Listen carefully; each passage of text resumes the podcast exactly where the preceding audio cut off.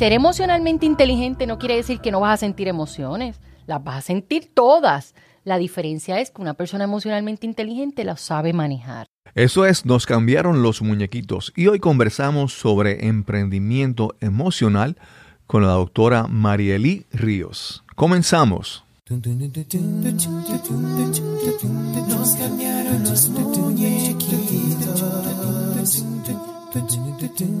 Mi nombre es Cristóbal Colón. Soy un comunicador, un bloguero, un podcaster. Y eso es, nos cambiaron los muñequitos, porque lo único constante en la vida es el cambio. Bienvenidos y gracias por acompañarnos en este episodio, el número 74. Hoy conversamos con la doctora Marielí Ríos. Ella es doctora en psicología industrial organizacional y la creadora del programa Emprendimiento Emocional, la ciencia de la psicología en tu emprendimiento. Esperamos que disfrutes este excelente episodio. Tanto en Nos cambiaron los muñequitos como en nuestra comunidad Podcasting Accomplices, usamos y recomendamos Lipsync como alternativa para alojamiento de tu podcast y contenido de audio. Lipsync es la red de podcast más grande del mundo, sirviendo a la comunidad del podcasting desde el 2004. Si deseas crear tu podcast, contáctanos en www.podcastingaccomplices.com. Y si estás ya en proceso de publicar tu podcast, queremos que aproveches esta oportunidad. Recibe un mes gratis en hosting o alojamiento en Lipsync. Solo tienes que entrar el promo code o código de promoción Cristóbal al momento de registrarte. Recuerda, usa el código Cristóbal y recibe un mes gratis en Lipsync.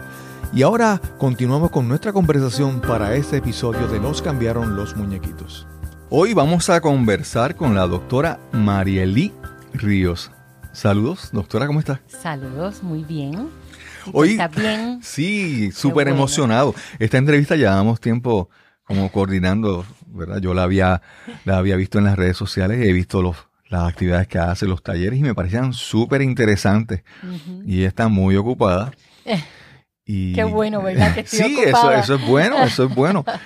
Porque está llevando ese mensaje a, a mucha gente, eso es lo sí, importante. sí, sí, sí. Y, y llevamos tiempo tratando de coordinar, pero ella viene desde las, del área oeste, desde Mayagüez. Sí, específicamente Cabo Rojo. Soy mayagüezana, pero vivo en Cabo Rojo. Ok, ok. Sí, sí, sí. Y trabaja en mi alma mater, la Universidad de. Puerto, de Puerto Rico, recinto de Mayagüez. El colegio, Colegio para nuestro querido antes, colegio. ahora y siempre. Cuéntanos un poco de tus principios, cómo, cómo te inicias profesionalmente en todo esto. Sí, pues yo eh, estudié un bachillerato en psicología en la Universidad de Puerto Rico en el colegio.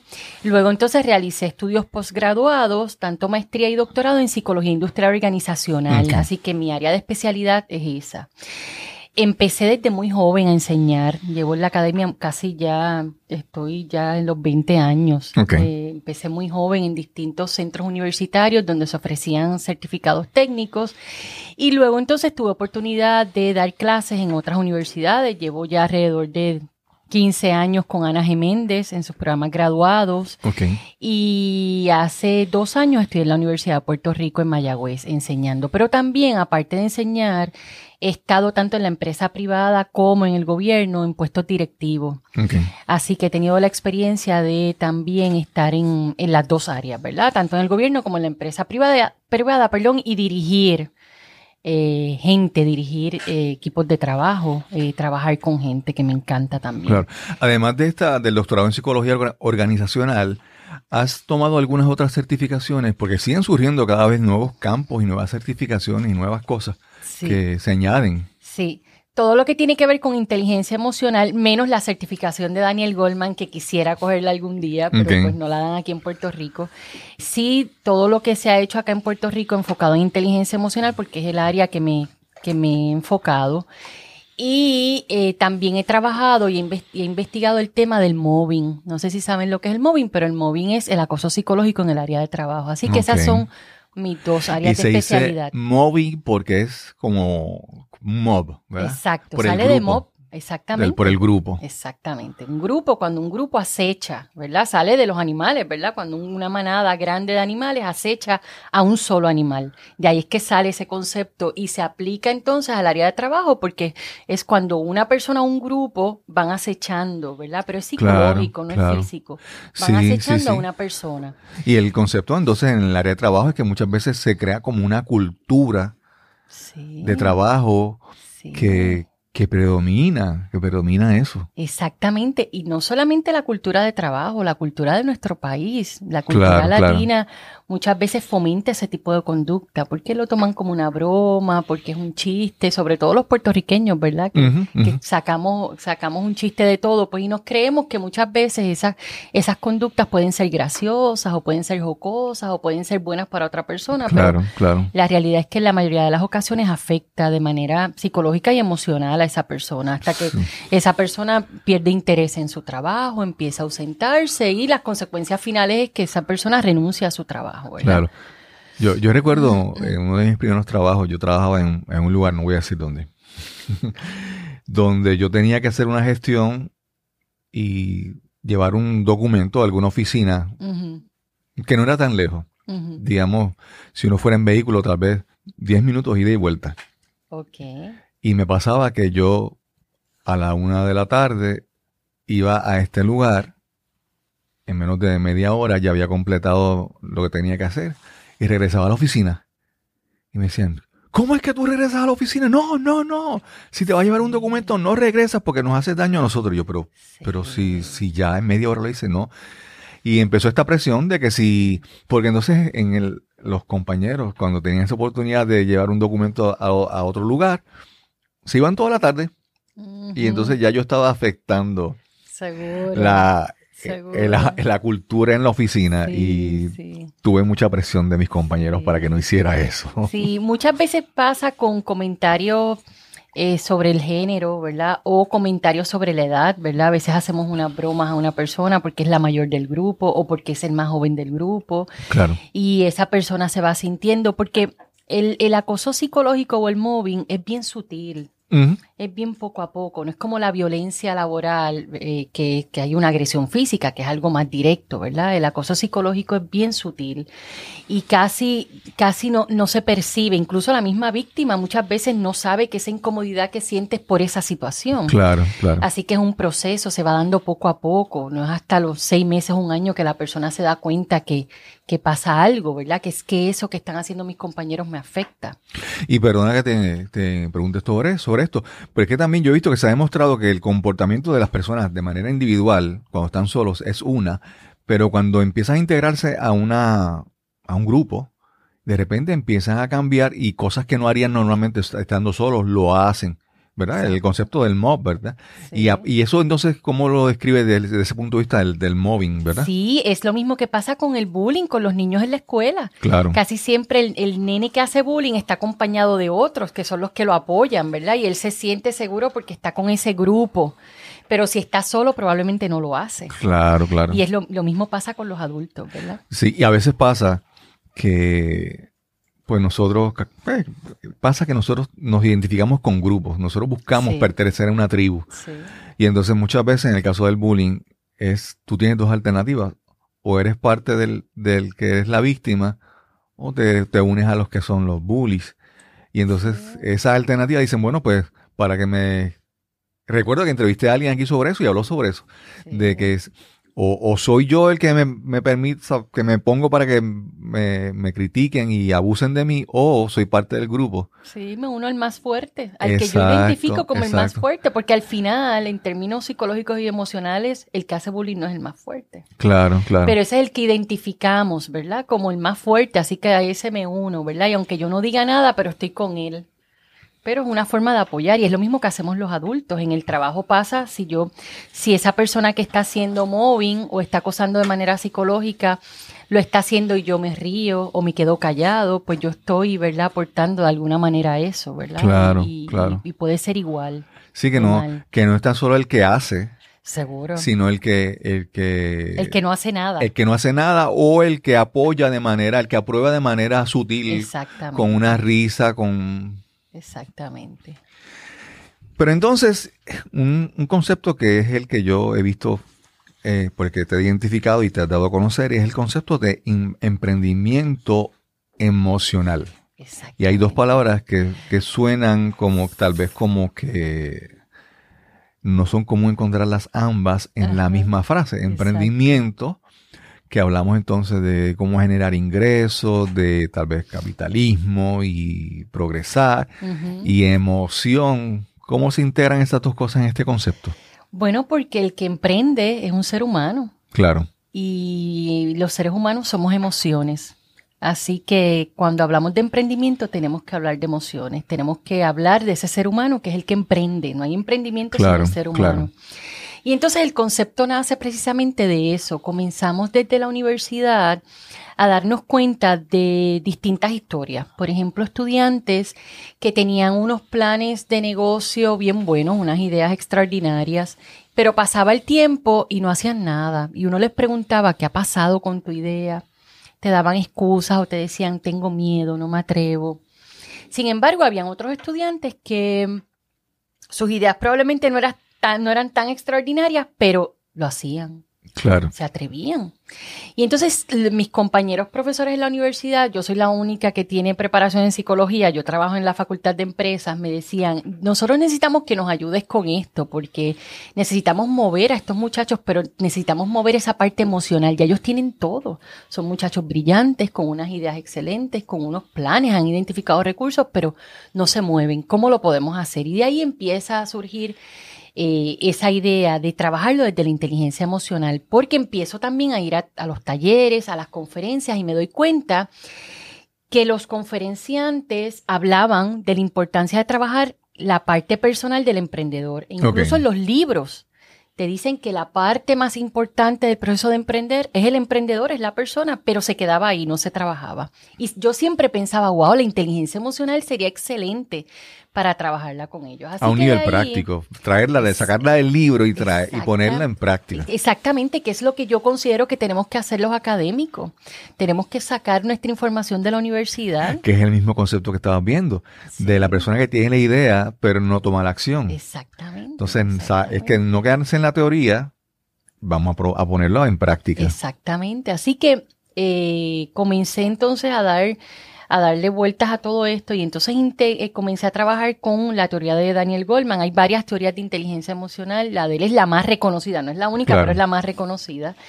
Eh, y es con la que a mí me gusta trabajar, así que comencé a trabajar desde la inteligencia emocional y desde la psicología, pero específicamente la psicología del emprendedor, algunos conceptos. Y entonces comencé a darle forma a esto. Trabajé también con una mentora que quiero muchísimo, que es Anita Paniagua, que me ayudó a darle forma al concepto, porque yo soy académica, lo demás no lo, no lo sabía, así que ella me ayudó también a darle forma. Anita es de nuestras de pocas, pocas invitadas o invitados que hemos tenido que han repetido. Ella es una de las que ha estado dos veces en nuestro, en nuestro programa. Pues ella fue mi mentora en el proceso, realizamos un cuestionario que administramos alrededor de 100, 150 emprendedores o personas con deseos de emprender y ahí corroboramos la información, ¿verdad? Eh, ya teníamos una idea, ya teníamos una hipótesis de lo que podía pasar, pero había que, había que corroborar. Y así descubrimos que la mayoría de las personas pues no se atreven a emprender. Número uno, la emoción, ¿verdad? Que yo creo que la sabemos, ¿verdad? Es el miedo. Pero el miedo también se divide en varias. Miedo a fracasar, miedo a las críticas, miedo a lo que piensen los demás, y lo interesante es que pudimos también identificar en esos resultados que esos, esas personas que se paralizaban por ese miedo, entonces luego sentían frustración, sentían inseguridad y llegaron algunos a mencionar que sentían tristeza, porque ese miedo los paraliza no lo hago, pero me siento frustrado porque no lo hago. Claro, claro. Me siento inseguro porque no lo hice, me siento triste porque veo que los demás lo están haciendo y yo no lo hago, porque la idea sigue ahí. Yo quiero hacerlo, pero hay algo, ¿verdad?, que me detiene. Y muchas veces es el miedo. Y, y, y, has visto, yo he visto que, y tú ahí me, me, me valida si estoy en algo, en lo correcto. Yo he visto muchas personas que nosotros tenemos la habilidad de que tenemos una mente lógica muy poderosa y llegamos a un punto en que empezamos a buscar justificaciones muy lógicas de por qué las cosas no nos han funcionado y por qué no lo hemos hecho. Y decimos unos argumentos que suenan tan en papel suenan tan bien, ¿verdad? Sí, yo digo que nos hacemos unas historias, pero fabulosas, y entonces llega el momento que no las creemos, se convierte en nuestra realidad. Eh, y eso también son, ¿verdad? Freud decía que, que, que eso pueden ser mecanismos de defensa, ¿verdad? El ser humano es tan maravilloso que busca la manera de protegerse, de protegerse el mismo a algo que puede ser bien doloroso, ¿verdad? Así que el aceptar que no lo estoy haciendo porque siento miedo, pues puede ser muy doloroso para mí, por lo tanto me protejo con, las, con esas excusas, ¿verdad?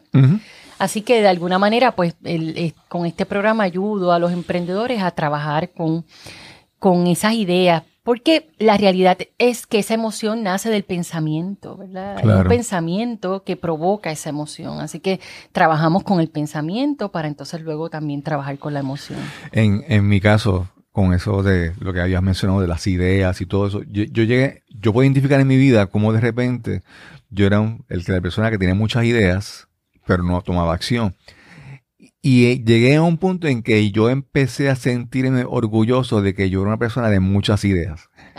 Y yo decía que esa era mi fortaleza.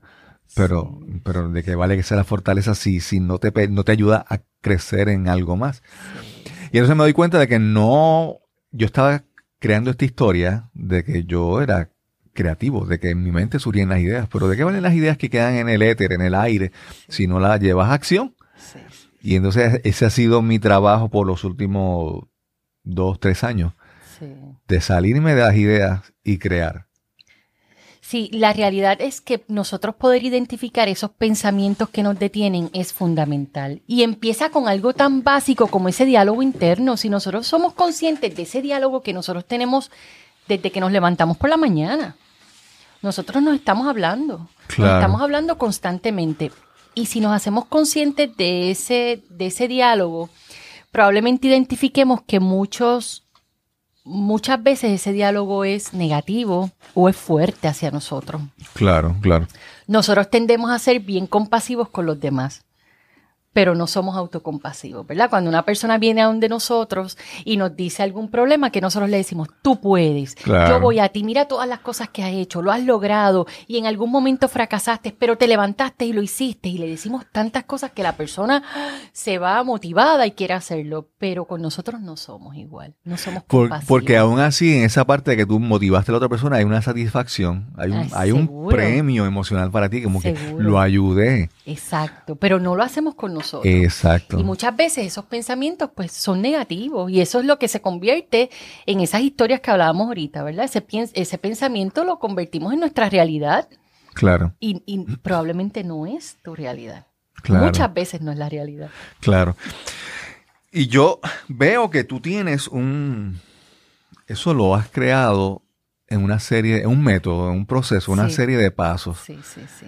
Podemos entrar a hablar sobre esos pasos que, ayudan a, emprender de manera emocional. Sí, el, concepto de emprendimiento, de emprendimiento emocional está enfocado en cualquier cosa que nosotros querramos emprender. Puede ser un proyecto de vida, puede ser un negocio, puede ser un proyecto en tu área de trabajo, ¿verdad? Ahora se habla mucho del intraemprendimiento.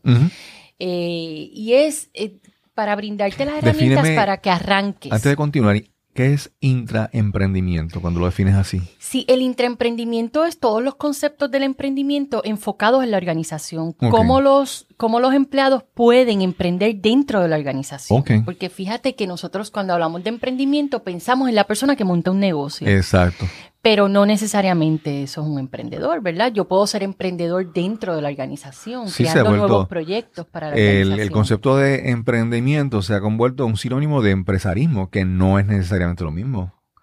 Tú comenzar una carrera, comenzar a estudiar, después de los, digamos, 45 años. Es un acto de emprendimiento. Exactamente. Así que eh, muchas personas a veces me escriben y me dicen, pero esto me aplica porque me encanta lo que estás haciendo, pero yo no, yo no tengo, yo ahora mismo no quiero montar ningún negocio.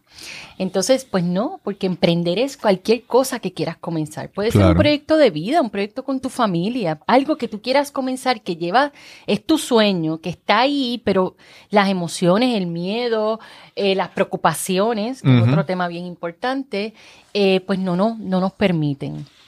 Y entonces, con esa serie de pasos, lo que yo hago es entonces ayudar a ir identificando cuáles son esas emociones y cuáles son esos pensamientos. Porque muchas veces estos pensamientos son aprendidos. Sí. Son cosas que traemos de papá y mamá. Y a veces consciente o inconscientemente nos ponemos en el entorno que nos sigue repitiendo ese mensaje. Exactamente. Nos quedamos con el ciclo o en el círculo de personas que van a seguir repitiéndonos ese mensaje. Exactamente.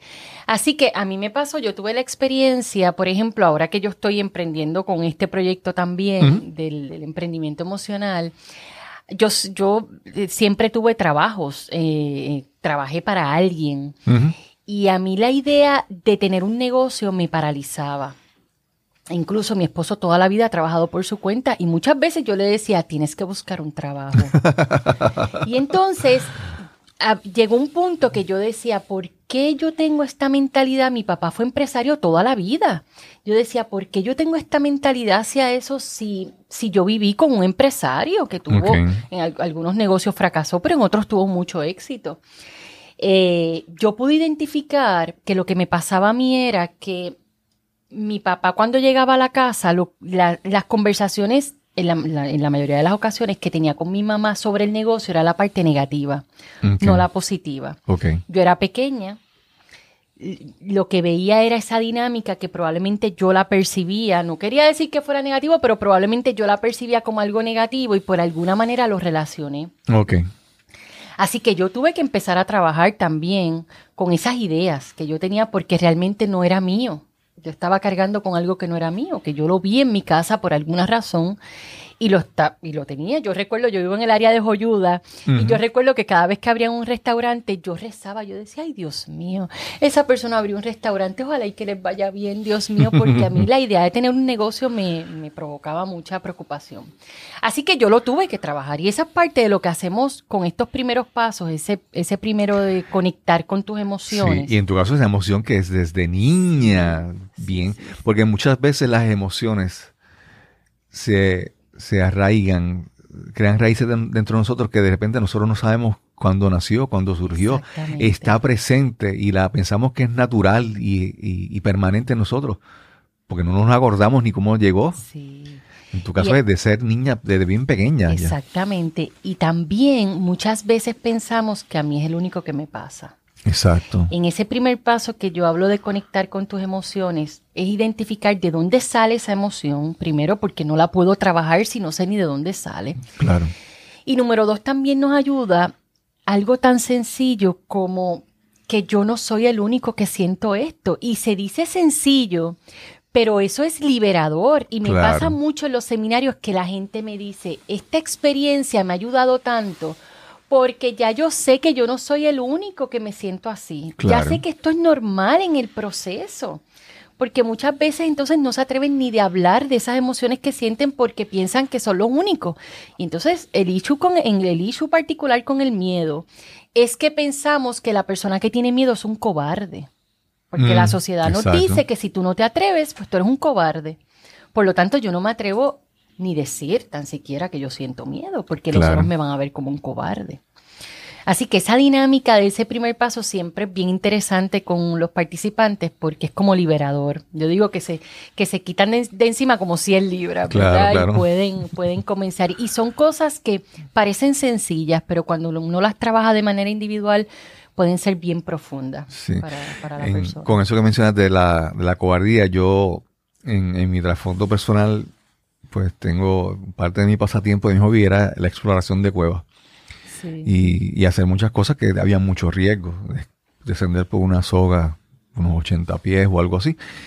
Y yo siempre he pensado, y, es, y esa enseñanza que la aprendí ahí se me transforma, o sea, se, me, se, la llevo a otras áreas de mi vida. Y es que yo digo que cuando en una, en una, situación, en una situación donde hay riesgo, las personas que dicen que no tienen miedo, o primero son, están mintiendo o están enajenados, tienen un problema mental de que no se dan cuenta de la situación.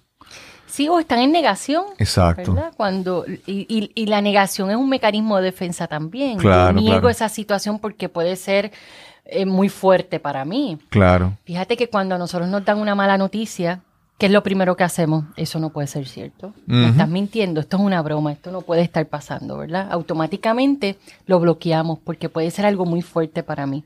Así que puede ser negación, pero también puede ser, fíjate que cada situación es amenazante para, dependiendo la persona. No hay situaciones amenazantes en sí.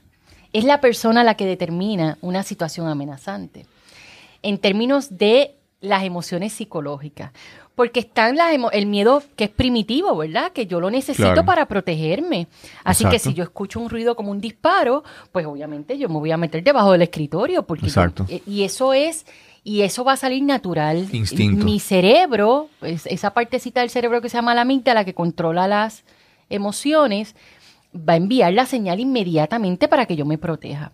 Pero están las emociones que son psicológicas y esas emociones tienen que ver con lo que para mí representa una amenaza. Así que no hay amenazas en sí. Lo que puede ser amenazante para ti, a lo mejor para mí no lo es. Por eso es que algunas personas se atreven a emprender con más facilidad y hay otras que les cuesta. Y entonces se comparan con esas personas y, entonces es peor para ellos. Porque piensan, si el otro lo hizo, yo lo puedo hacer, pero es que la realidad es que no todos tenemos los mismos recursos. Claro, claro. A lo mejor a esa persona se le hizo un poco más fácil porque ya contaba con unos recursos psicológicos, emocionales, porque estamos hablando de, la parte del individuo, que a lo mejor tú todavía no has desarrollado, pero los puedes desarrollar. Claro, claro. El, el segundo paso, que ya estamos como hablando un poco sobre eso, es primero tu emoción y segundo tus pensamientos.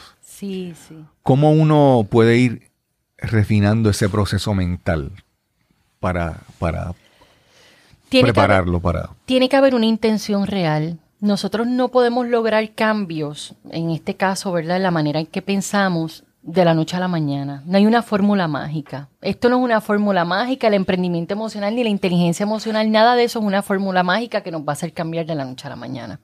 Igual que nosotros cuando queremos hacer cambios en nuestro cuerpo, tenemos que hacer cambios fuertes, ¿verdad? Levantarnos todos los días, hacer ejercicios, cambiar nuestros hábitos alimenticios y nos toma tiempo cambiar físicamente, igual nos pasa con nuestros pensamientos. Yo tengo 43 años y si llevo 43 años pensando de una manera, yo no lo voy a cambiar en un día. Tiene que haber una intención real y una conciencia, enfocándome en cuáles son mis pensamientos diarios. Eh, y esa es la parte que Daniel Goldman habla, que es bien importante, del autoconocimiento. Es que necesitamos conocernos. Claro. No podemos comenzar ningún proceso si no nos conocemos. Y esa es la parte que a los seres humanos nos cuesta, porque muchas veces no nos queremos enfrentar con eso. Claro, claro. No nos queremos eh, enfrentar a, a eso y abrir esa cajita de Pandora. Claro, claro. Así que para eso tiene que haber una intención real de querer entonces eh, y cambiar la manera de pensar y, estar bien consciente de cuáles son mis pensamientos. Y los pensamientos no son, no son absolutos, vamos a decir así. la forma, nuestra forma de pensar puede, puede modificarse. qué, ¿Qué recursos una persona puede utilizar para empezar a tratar de modificar esos pensamientos que están constantemente rondando en su cerebro. Sí, eh, yo hablo en el taller de las preocupaciones y yo creo que eh, por esa línea es que va, ¿verdad? Sobre todo pasa mucho con los emprendedores, las preocupaciones. Eh, y es un tema que es bien importante porque hace poco se, ha puesto de moda el que las personas dicen, yo no me preocupo, yo me ocupo. La realidad es que necesitamos preocuparnos. Claro. Hay un propósito, ¿verdad? Yo necesito anticiparme a eso que va a pasar para prepararme. La preocupación me ayuda a anticipar un poco eso que podría pasar para prepararme para eso. Así que eso es fundamental en el ser humano. Pero la realidad es que muchas veces las preocupaciones nos detienen porque las preocupaciones son como una bolita de nieve. Una vez aparece la primera, ¿qué pasa? Aparecen mil. Hace falta tener una sola preocupación y ya eso, las preocupaciones siguen y siguen y siguen y uno termina en la historia o en la película, ¿verdad? Claro, claro. Que uno se lo cree. Así que tenemos que poner en tela de juicio nuestras propias preocupaciones. Esta preocupación es real, puede pasar y entonces confrontar si puede pasar. Yo tengo los recursos para manejar esa situación. Si no puede pasar, bueno, pues la descarto, pero tiene que ser desde la primera. Claro. Vamos a fallar. vamos a fallar todo el tiempo en el proceso. A ver, veces que vamos a poder controlar esos pensamientos. A veces no nos va a salir, pero lo importante es hacerlo. te voy a dar un ejemplo porque me pasó en estos días. Mi hijo mayor salió y yo no me había dado cuenta que ya había llegado. Y me acuesto, me acuesto, me estaba bañando cuando él llega. Pues no me doy cuenta que llegó, me acuesto en la cama a leer y veo que sigue pasando la hora y no llega. ¿Qué pasó? Salió la primera preocupación. Le pasó algo. Sí. Automáticamente empezaron a salir todas las preocupaciones. Chocó, tuvo un accidente, enjoyuda, y así siguen. Y entonces uno se va haciendo la película. Yo podía escuchar la llamada del policía avisándome que mi hijo había chocado. Toda la película. Claro. Cuando al rato me levanto de la cama, voy al pasillo y veo que todo está apagado. Cuando el último llega a mi casa, se supone que apague la luz. Así que cuando voy al cuarto, él estaba durmiendo en su cama. Pero soy yo que estoy consciente de eso y me pasa. Claro. Eh, pues te podrás imaginar una persona que no está consciente de que eso es lo que, de que eso va a pasar, de que una preocupación va a generar otras preocupaciones que probablemente no sean reales. Fallé, en ese momento fallé, pero eso no quiere decir que siempre voy a fallar. Estoy consciente y fallo menos que antes, que es lo importante. Porque como seres humanos vamos a fallar, no, no vamos a ser perfectos, nada nos va a salir perfecto, pero si tenemos la intención de mejorar, vamos a ir adelantando mucho. Estás escuchando Nos cambiaron los muñequitos. Este es el episodio número 74 y conversamos con la doctora Marielí Ríos. Y esto de las preocupaciones, yo puedo, puedo verlo, por ejemplo, como digamos la temporada de huracanes en Puerto Rico, que eso es algo. Y nosotros, hay, hay parte de las cosas en las que nos preocupamos, hay partes que podemos prepararnos y anticipar ciertas cosas. Y hay hay cierto grado de, certeza en eso, en una seguridad. Yo, por ejemplo, puedo tener tormenteras en mi casa, tengo todos los preparativos, pero también hay un factor de incertidumbre. De que son esos preparativos. Y entonces en las preocupaciones es como que reconocer si esto me preocupa, ¿qué yo puedo hacer? Por ejemplo, si mi hijo no ha llegado, qué plan yo tengo con él. Ya yo he establecido, el, mencionaste el, el protocolo, entre comillas, de que el último que llega apaga la luz. Y eso te permite tener una medida de lo que está pasando. Y hay otras cosas que no, que no se pueden, ¿verdad? Y cómo se trabaja en esa parte, si lo trabajas en la parte de las preocupaciones, de las cosas que son, que se pueden trabajar y las cosas que, que son en lo que va más allá de nuestro control, que es, vamos a decir, el factor de incertidumbre, que, que las cosas no pueden es que la realidad es que si pensamos bien, la incertidumbre vive con nosotros. Exacto. Porque yo tengo seguro ahora, este minuto que estoy viviendo aquí contigo. Claro. Pero es que ni el, ni el próximo minuto yo, yo tengo certeza de lo que va a pasar. Exacto. Entonces pensamos, pensamos, ¿verdad? Que la incertidumbre es en algunas etapas o en algunas áreas de mi vida, pero la realidad es que no.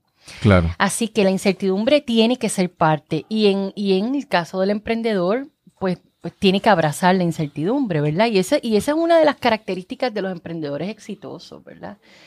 Que, que, viven esa adrenalina de, la incertidumbre, que les gusta eso. Pero, pero más bien es, llevarlo a nuestro día a día, ¿verdad? Eh, eh, nuestra vida en sí. Es una incertidumbre. Sí, el, el, concepto que menciona es la parte que me, que, que me encantó, me gustó, es la parte donde dice abrazar la incertidumbre. Exacto. No es que la pones debajo de la alfombra y no la ves. Este, este, es parte del concepto, ¿verdad?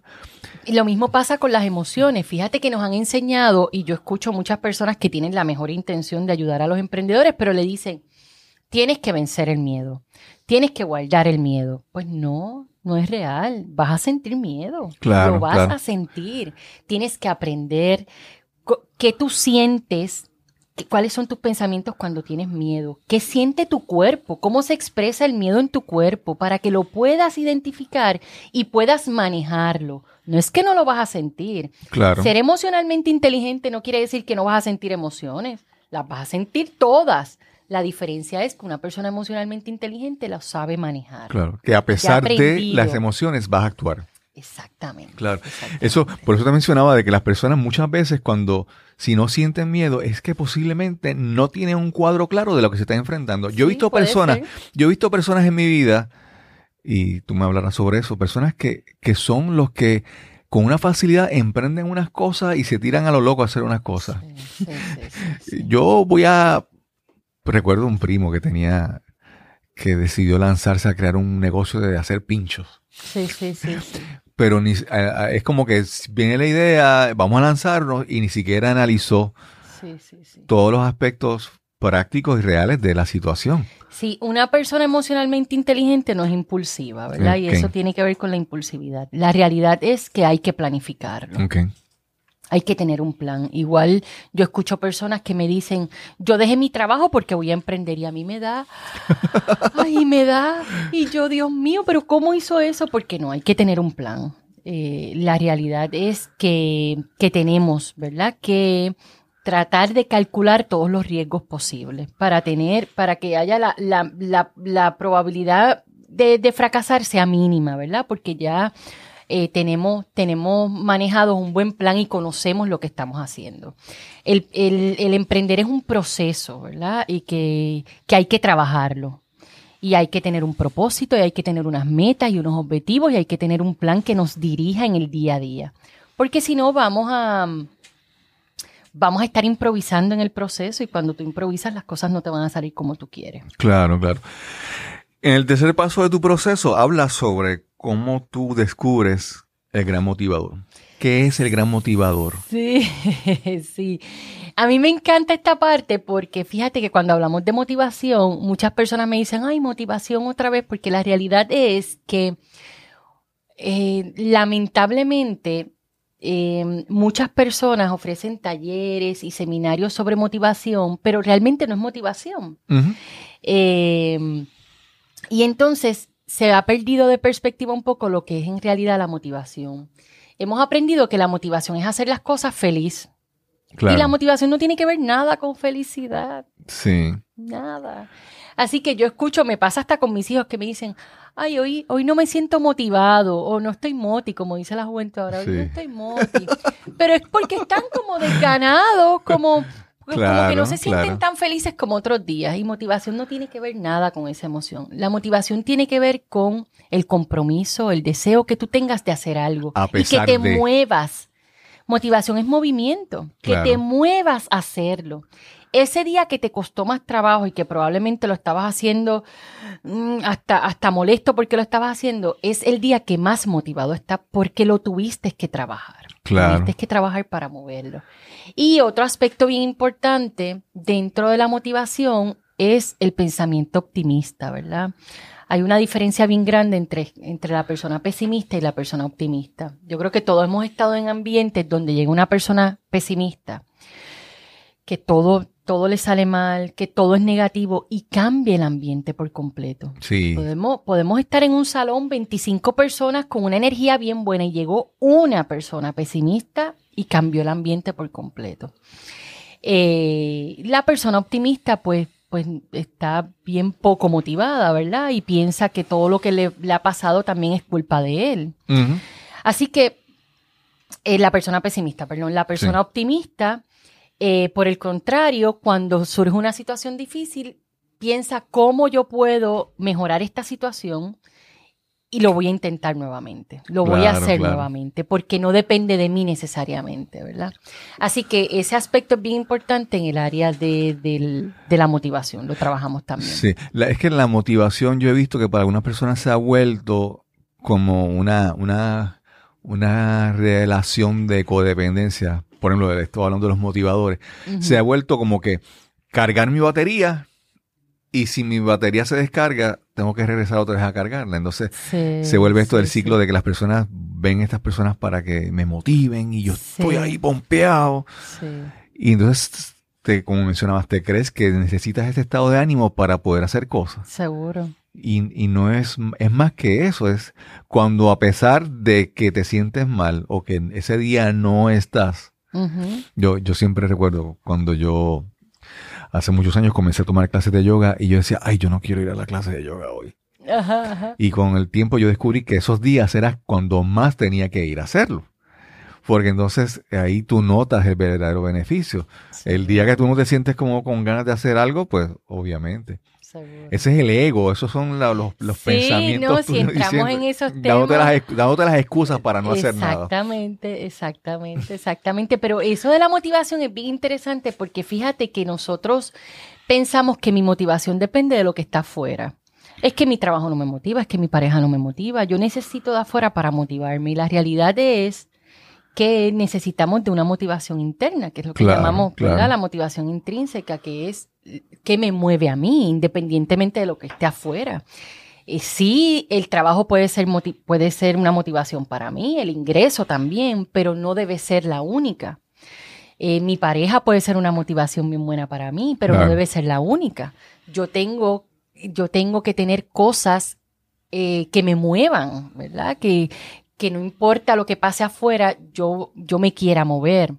Lo mismo pasa con la seguridad. Yo le menciono a los participantes siempre que nos han enseñado que lo seguro está afuera. La seguridad me la da un trabajo, la seguridad me la da mi familia, mi casa. Pero la realidad es que la seguridad empieza contigo. Claro. La seguridad viene de adentro, pero nos han enseñado que la seguridad viene de afuera, nos han enseñado que la motivación viene de afuera. Y no, todo em, es que todo todo empieza con uno. Claro. Todo empieza, con todo empieza y termina con uno. Exactamente. Definitivamente. también, cuando mencionaste esto de que estás hablando desde afuera, también entonces el próximo paso es cuando tú hablas de, aprender a interpretar los sentimientos de las demás personas, de lo que hay afuera de ti. Sí. Háblanos sobre eso. Sí, ese, ese paso yo lo trabajo desde el concepto de empatía. Okay. Eh, y fíjate que utilizamos mucho la empatía, pero también la utilizamos como si fuese simpatía, ¿verdad? Pensamos que el ser empático es ser chévere con la otra persona. Claro. Es ser buena gente, es estar, es estar ahí haciéndole un chistecito y, y ser agradable. Y la realidad es que eso no tiene que ver nada con empatía. La empatía hay una, hay una autora que se llama Brené Brown, no sé si has escuchado de ella, que ahora sacó un, un, documental, en Netflix, que ahora, ¿verdad? Eh, es famosa, digo, ya hace un tiempo es famosa, pero ella lleva muchísimos años, ha escrito muchos libros excelentes. Y ella explica en uno de sus libros que la empatía es esa capacidad de que cuando la otra persona se siente que está en el hoyo, tú puedas bajar allá al hoyo con esa persona y sentir lo que esa persona está sintiendo, aunque no digas una sola palabra. Claro. Y es bien interesante porque muchas veces pensamos en que la empatía es ser agradable y decirle algo agradable a esa persona para que salga del sufrimiento o para que deje de sentir ese dolor. Y la persona no necesita eso. La persona en ese momento lo que necesita probablemente es solamente que tú estés ahí. Más nada, ¿verdad? Es, lo que hemos aprendido y lo hacemos y las personas lo hacemos con la mejor intención. A veces pensamos que ese comentario eh, puede ser bueno y lo hacemos con todo el amor del mundo, ¿verdad? No lo hacemos por mal porque lo hemos aprendido de esa manera. Claro. Y un emprendedor necesita ser empático, necesita sentir lo que sienten sus socios, eh, sus clientes, sus compañeros, necesita reconocer las emociones en el otro, necesita reconocer ese lenguaje no verbal, porque fíjate que nosotros lo que pensamos lo transmitimos verbalmente, pero lo que sentimos, ¿cómo se transmite con nuestro cuerpo? Claro. Eso no hay manera de controlarlo. no miente. Sí, yo mis digo, hay, hay, veces que tampoco podemos controlar lo que hablamos y sale, ¿verdad? Pero, pero hay más control. Pero nuestras emociones es bien difícil eh, eh, uno controlarlas. Así mm. que trabajamos la empatía desde ese concepto, de desarrollar lo que es la el, conocimiento de la empatía, pero para que puedan relacionarse mejor con los demás. Claro. Yo he visto el concepto de empatía y he visto personas que lo llevan a un extremo. En el sentido de que, de que yo, siento, yo soy empático y es, tú dices que es poder sentir lo que esa persona siente, identificar lo que esa persona siente. Pero yo he visto personas que lo toman como, eh, hace un momento hablabas de lo el concepto que yo he visto que el, contagio emocional es que cuando llega alguien con, tristeza, todo el mundo se pone triste. Entonces, alguna gente piensa que ser empático es eso, es como que ver lo que esta persona siente, poder identificarme, pero después hacerlo parte de mí, sentirme con esa persona. Entonces, el ser empático hay que creo yo, ¿verdad? Y tú me aclaras. Es también poder identificarse con lo que la, persona siente, pero no caer en la trampa de abrazar lo que esa persona siente. No caer en esa tristeza o no, o no caer en esa euforia que esa persona tiene. Seguro. Y tienes toda la razón. Tienes toda la razón porque la idea es que esa persona no se sienta así. No vamos a hacer dos, ¿verdad? Ahora. Claro. Así que... Eh, hay distintos tipos de empatía, ¿verdad? La empatía cognitiva es el yo poder entender lo que la otra persona piensa. La empatía emocional es yo poder sentir lo que siente el otro. yo puedo sentir tu dolor porque tu dolor porque probablemente yo he pasado situaciones similares. Claro. Y puedo sentir el dolor que tú estás sintiendo. Y la preocupación empática, que es mostrar preocupación por los demás. Así que nosotros como seres humanos, de manera natural, nosotros nacemos con eso. Las investigaciones que hace Goldman son bien interesantes porque demuestran que, que una persona, que un niño, ya a los dos o tres años, puede mostrar empatía. Claro. O sea, que es algo natural en nosotros. Pero yo puedo sentir ese dolor y como muy bien tú lo dices, no, no es quedarme con el dolor. Yo puedo sentir su dolor y probablemente estar, ¿verdad? Realmente triste por lo que esa persona está sintiendo, pero no es mío. Claro. No es mío. Sigue siendo de ella. Es como el concepto de, de que siempre se menciona de, en los aviones, ¿verdad? Te dicen, si andas con un niño, primero ponte la mascarilla ah, de oxígeno tú y después ayuda a la otra persona. excelente, esa analogía me encanta. Sí, En el caso de Daniel Goldman, el libro de, de inteligencia emocional salió hace mucho tiempo, hace fue en los 90, yo recuerdo. Sí, hace ya veintipico de años, que realmente no es tanto. Para la ciencia eso no es tanto. Sí, sí, yo, yo, yo recuerdo hace, en aquel entonces había un, un gobernante que recuerdo que él regaló, aparte a su gabinete, regaló ese libro. Sí, eso lo recuerdo. sí. Y, pero entonces Daniel Goldman, él ha ido como que evolucionando. Por eso te digo que él fue en los 90, que me mencionas que no hace tanto tiempo, pero también tú puedes ir viendo los libros que él ha publicado después y ha ido una, una, evolución. Él ha hablado entonces de inteligencia social y otras cosas. Y, y, ahí me parece que cae tu, tu último tu último paso, que es lánzate a, a conectar. Háblanos sobre eso. Y fíjate, antes de hablar de eso, es importante destacar que Daniel Goldman es un empresario. Daniel Goldman está haciendo lo mismo que hacemos muchos de nosotros, ¿verdad? Lo que pasa es que muchas veces en nuestra cultura sobre todo se ve eh, mal, sobre todo eh, para los académicos. Claro.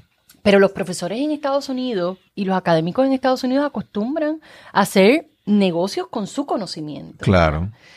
Eh, así que eh, eso me, gusta que no Es, que no es malo porque a veces... Que no. ¿De qué vale que el, nego, que el conocimiento esté en la academia y no llegue a la comunidad en general que lo necesita? Que eso es lo que está haciendo Goldman, eso es lo que está haciendo Brené Brown. Son profesores universitarios que han tomado sus propias investigaciones y las han llevado a las masas. Claro. Claro, han hecho sus negocios, seguro, pero pero no está mal. De eso, pues, de eso vivimos, ¿verdad? Exactamente. Así que, eh, dicho eso, que para mí siempre es bien importante, el quinto paso pues es bien importante porque ya es lanzarnos a conectar, ¿verdad? Y ya ahí entonces en el seminario la dinámica es bien buena porque como los seminarios son grupales, pues se trabajan distintas dinámicas y ejercicios para ellos conectar con sus compañeros, conectar con los demás. Y esa, y, ese, y esa palabra conectar es bien importante. Fíjate que eh, la utilizó desde el principio, primero para conectar conmigo, conmigo. Y por último, para conectar con los demás, porque el emprendedor tiene que conectar. Hay veces, y es normal, yo digo siempre en los talleres, hay veces que nosotros no queremos conectar con nadie. sí. Pues seguro, y no pasa nada, no, no tenemos que ser tan fuertes con nosotros. Hay veces que no queremos saludar a nadie, no queremos hablar con nadie y eso está permitido. Claro, después que no sea, ¿verdad? La, constante, ¿verdad? Después que no sea siempre. Pero yo también me levanto días que no quiero hablar con nadie, que no quiero saludar a nadie. Y no porque tenga nada en contra de nadie. ¿Verdad? Bendiciones para todo el mundo, pero no quiero hablar con nadie hoy. Pero eso, eso requiere entonces los primeros pasos tuyos, de reconocer tus emociones y tus pensamientos. Si tus emociones en ese momento no son propicias para conectar, pues no. No, y, me encanta que hayas dicho eso, porque ahí todo eso tiene que ver con autoconocimiento. Yo necesito conocerme porque yo tengo que identificar que hoy yo no me voy a lanzar a conectar. Hoy no es mi día para conectar. Eh, Hoy es el día tal vez de irme a la playa y sentarme sola a mirar. Exactamente, exactamente. Y es importante reconocerlo, no solamente porque estamos emprendiendo hasta con nuestra familia, es importante que tu esposo, tu esposa, tus hijos sepan que hoy no es el mejor día. Que si quieres hablar algo conmigo, vamos a hablarlo mañana, ¿verdad? Pero hoy no. Y, el, y es importante que el emprendedor reconozca eso, número uno. Y número dos, que tiene que lanzarse, ¿verdad? Que, que no, hay, no, hay, no hay otra manera de hacerlo. Eh, muchas veces ellos, eh, a, ellos a, los emprendedores les cuesta, ¿verdad? Llegar a un sitio y presentarse y hablar con la gente, pero de ahí es que van a ser todas las oportunidades. Claro. Eh, la mayoría de las oportunidades las creamos, no llegan. De hecho, casi todas las oportunidades las creamos nosotros. Son bien pocas las que llegan. Eh, por ejemplo, en mi caso personal, pues yo he provocado las oportunidades porque tengo las redes sociales, porque tengo mis lives, porque pongo contenido, porque muchas de las entrevistas que he tenido yo he tocado la puerta y le he dicho, mira, estoy aquí, yo escribo una columna para un periódico, pero yo toqué la puerta, le dije, estoy aquí, esto es lo que estoy haciendo. Mi idea era solamente una entrevista, ellos, ellos me ofrecieron una columna, pero, pero yo creé la oportunidad. Qué bien, sí. Y entonces eso yo siempre lo hablo con los emprendedores porque muchas veces caen en la trampa de pensar que esas personas que tienen éxito, eso le llegó de paracaída, ¿verdad? Claro. Y no conocen que detrás de todas esas historias de éxito hay mucho, mucho, mucho trabajo, que es el que no se ve, ¿verdad? Siempre vemos la parte bonita, pero la realidad es que eh, cuesta mucho trabajo llegar a eso. Yo pienso también que el, que el conectar y tú me dices si, si coincidimos. Y es que yo pienso que también el conectar puede tener otros beneficios, porque por ejemplo puede también ayudarme a validar alguna idea o algún método que yo estoy siguiendo. Y yo creo que eso, ¿qué, otros beneficios tú le puedes ver a la parte de conectar? Y, ese, y eso es excelente, porque fíjate que cuando hablamos, por ejemplo, de ideas de negocio, de ideas de, hasta de proyectos dentro de la organización, muchas veces cuando las comentamos con otras personas, nos dan, nos dan sugerencias que hacen que esa idea vaya cambiando. De hecho, mi proceso cambió, mi idea era una completamente diferente y el resultado, el resultado no era, el, no era esa idea inicial que yo tenía, ¿verdad? fue cambiando para bien, pero fue cambiando. Así que eh, cuando vamos a conectar, tenemos no solamente que aprender a lanzarnos, ¿verdad? y romper con esas barreras. Número dos es aprender a escuchar. Exacto. Aprender a escuchar qué es lo que nos tienen que decir los demás también. Hay gente que va a decir cosas que probablemente tú no utilices, pero las escuchas, pero va a haber gente siempre que te va a decir cosas que probablemente sean bien importantes para tu idea o para lo que tú quieres hacer. Eh, hace poco nosotros trabajamos un tema en la universidad, hubo un foro de educación empresarial para profesores universitarios y me pidieron que trabajara el tema de conectar con la gente basándonos en la idea de que muchas veces el emprendedor se enamora de su idea. Eso te iba a decir y su idea es perfecta. Sí, yo, es lo que pasa en la etapa del enamoramiento? Cuando nos enamoramos de una persona, la vemos perfecta. Yo, lo, yo lo, asocio con la película de Lord of the Rings. Ajá, yo no que dicen, No, pues el, anillo es my precious. Ajá. Y entonces todo el mundo se apega a ese anillo y entonces todo el conflicto de la película es por eso. Y con nuestras ideas pasa lo mismo, que eso es my precious, ese es mi bebé. Y entonces, aunque no esté saludable, pero quiero seguir ahí abrazado a esa idea. Y entonces trabajamos ese taller, fue en, julio precisamente. Lo trabajamos dirigido a eso, a cómo ayudar a los estudiantes, porque era un foro para profesores, cómo ayudar a los estudiantes que querían emprender a eh, trabajar, trabajar con eso y abrir, abrir, abrirse, ¿verdad? A la oportunidad de eh, escuchar lo que tienen que decir los demás. Claro, claro. Eh, y no quedarse, porque es uno de los problemas que por lo menos vemos con, con muchos de los estudiantes, ¿verdad? Que llegan con unas ideas buenas, no es que sean malas, buenas, pero no, no aceptan ninguna sugerencia, ninguna crítica, porque están tan enamorados de su idea claro, que, claro. no aceptan incluso las recomendaciones de muchos de los profesores. Claro. Por eso es que yo veo tan, yo lo veo tan tan apropiado los pasos que tú lo tienes, que tú comienzas con el autoconocimiento, de conocer tus emociones y conocer tus pensamientos. Y entonces, si tú conoces eso, cuando recibes una retroalimentación, tú puedes de manera, vamos a decir, subjetiva, imparcial, tratar de pensar, evaluar lo que te están diciendo. Pero si tú no te conoces, tú pones la barrera y, no, que creas la pared para que se alejen. Si yo me conozco, voy a recibir mejor las críticas. Porque ya yo sé lo que hay. Ya yo sé lo bueno, lo malo que tengo, porque todos tenemos cosas buenas y cosas no tan buenas. Hay cosas en las que yo me destaco, hay otras que ¿verdad? Que no, que tengo que buscar ayuda y lo reconozco, pero es que eso nos pasa a todos. Claro. Si yo reconozco eso, esa crítica no me va a, no me va a afectar porque ya yo la sé, yo sé lo que hay, yo sé lo que tengo. Sí, Lo que pasa es que como muchos de nosotros no sabemos eso, pues nos afecta tanto, ¿verdad? Cuando otra persona... Claro, anoche estaba en una reunión y, y hablamos sobre la retroalimentación y ahora que tú lo mencionas, yo creo que yo pienso que esa retroalimentación, la información que recibimos de otra persona, es un espejo. Pero si tú no sabes quién tú eres, cuando te miras en el espejo, tú no te reconoces, porque tú no sabes quién tú eres. Pero si tú te reconoces, puedes ver en esa retroalimentación el reflejo de decir, ay, mira, tengo que ajustarme esto, tengo que acomodarme la, blusa, la camisa. Es como eso eso, ese, eso me vino a la mente ahora sí de momento. Sí, es que el mundo es nuestro espejo. Exacto. Porque nosotros percibimos, y ese concepto es bien importante en la psicología, la percepción, percibimos el mundo, percibimos por nuestros cinco sentidos, percibimos el mundo de acuerdo a lo que tenemos. De acuerdo a nuestras experiencias, a quién somos, a, cómo somos, a los valores, nuestros conocimientos. Así es que percibimos el mundo. Claro, Por lo tanto, es nuestro espejo. Sí, había una canción clásica de la salsa que decía que todo es según el color de cristal con que se mira. Ajá, porque, porque el mundo es, no es como es, es como somos. Exactamente. Así lo percibimos. Eso es tan interesante, ¿verdad? Sí, sí. Si volvemos a la anterior, anterior si, si tú eres optimista, tú ves oportunidades en cada cosa. Si no, va a haber problemas en cada situación. Exactamente. Me ha parecido súper interesante todos estos pasos en este, en este taller. Y si alguien quisiera ir a tu taller y ver más información, profundizar en todo eso, ¿qué, qué alternativas tiene? ¿Cómo puede conectar contigo? Sí, eh, está, yo tengo una página eh, web que es doctoramarielirrios.com. Ahí está toda mi información. Si me quieren conocer un poco más, está toda mi historia también, que hemos hablado hoy un poco, pero está toda en, en la página.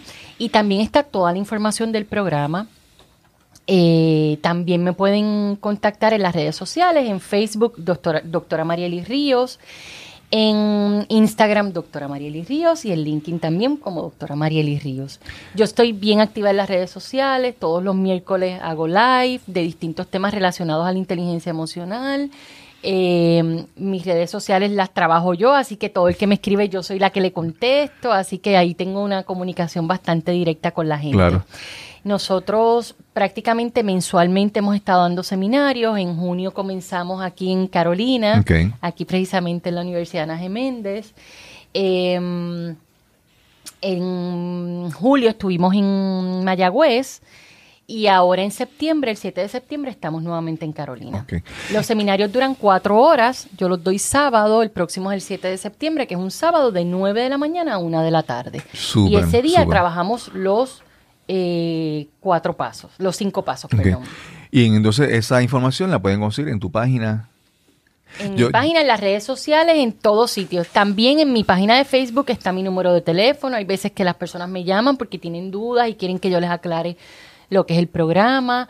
También ofrezco mentoría, ese programa es nuevo, mentoría individual. Yo no pensé nunca que iba a hacer eso, pero la gente iba a mi seminario y me decían, yo quiero esto mismo, pero sola. Yo lo quiero trabajar contigo, ¿verdad?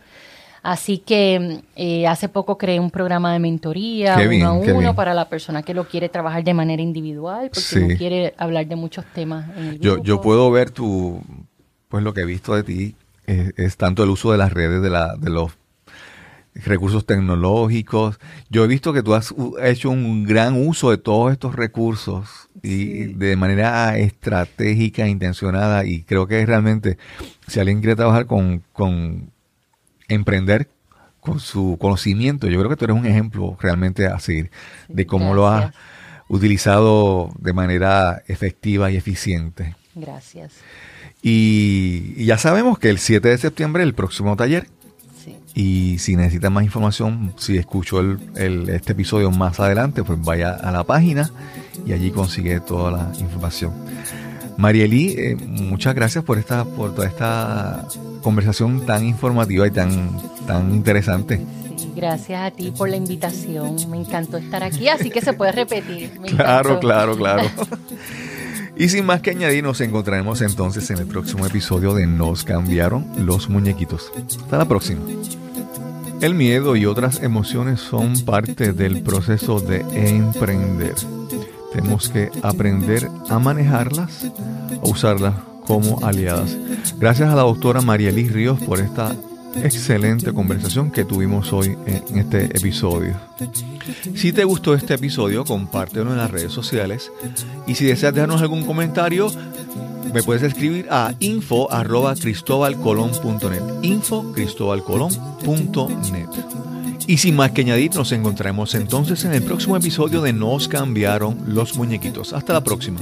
Este episodio es producido usando el programa Hindenburg Journalist Pro. La música son las canciones Almost Please y Dreamer de Kevin MacLeod de Incompetech.com, licenciado bajo Creative Commons por atribución 3.0. Encuentras más información en las notas de este episodio.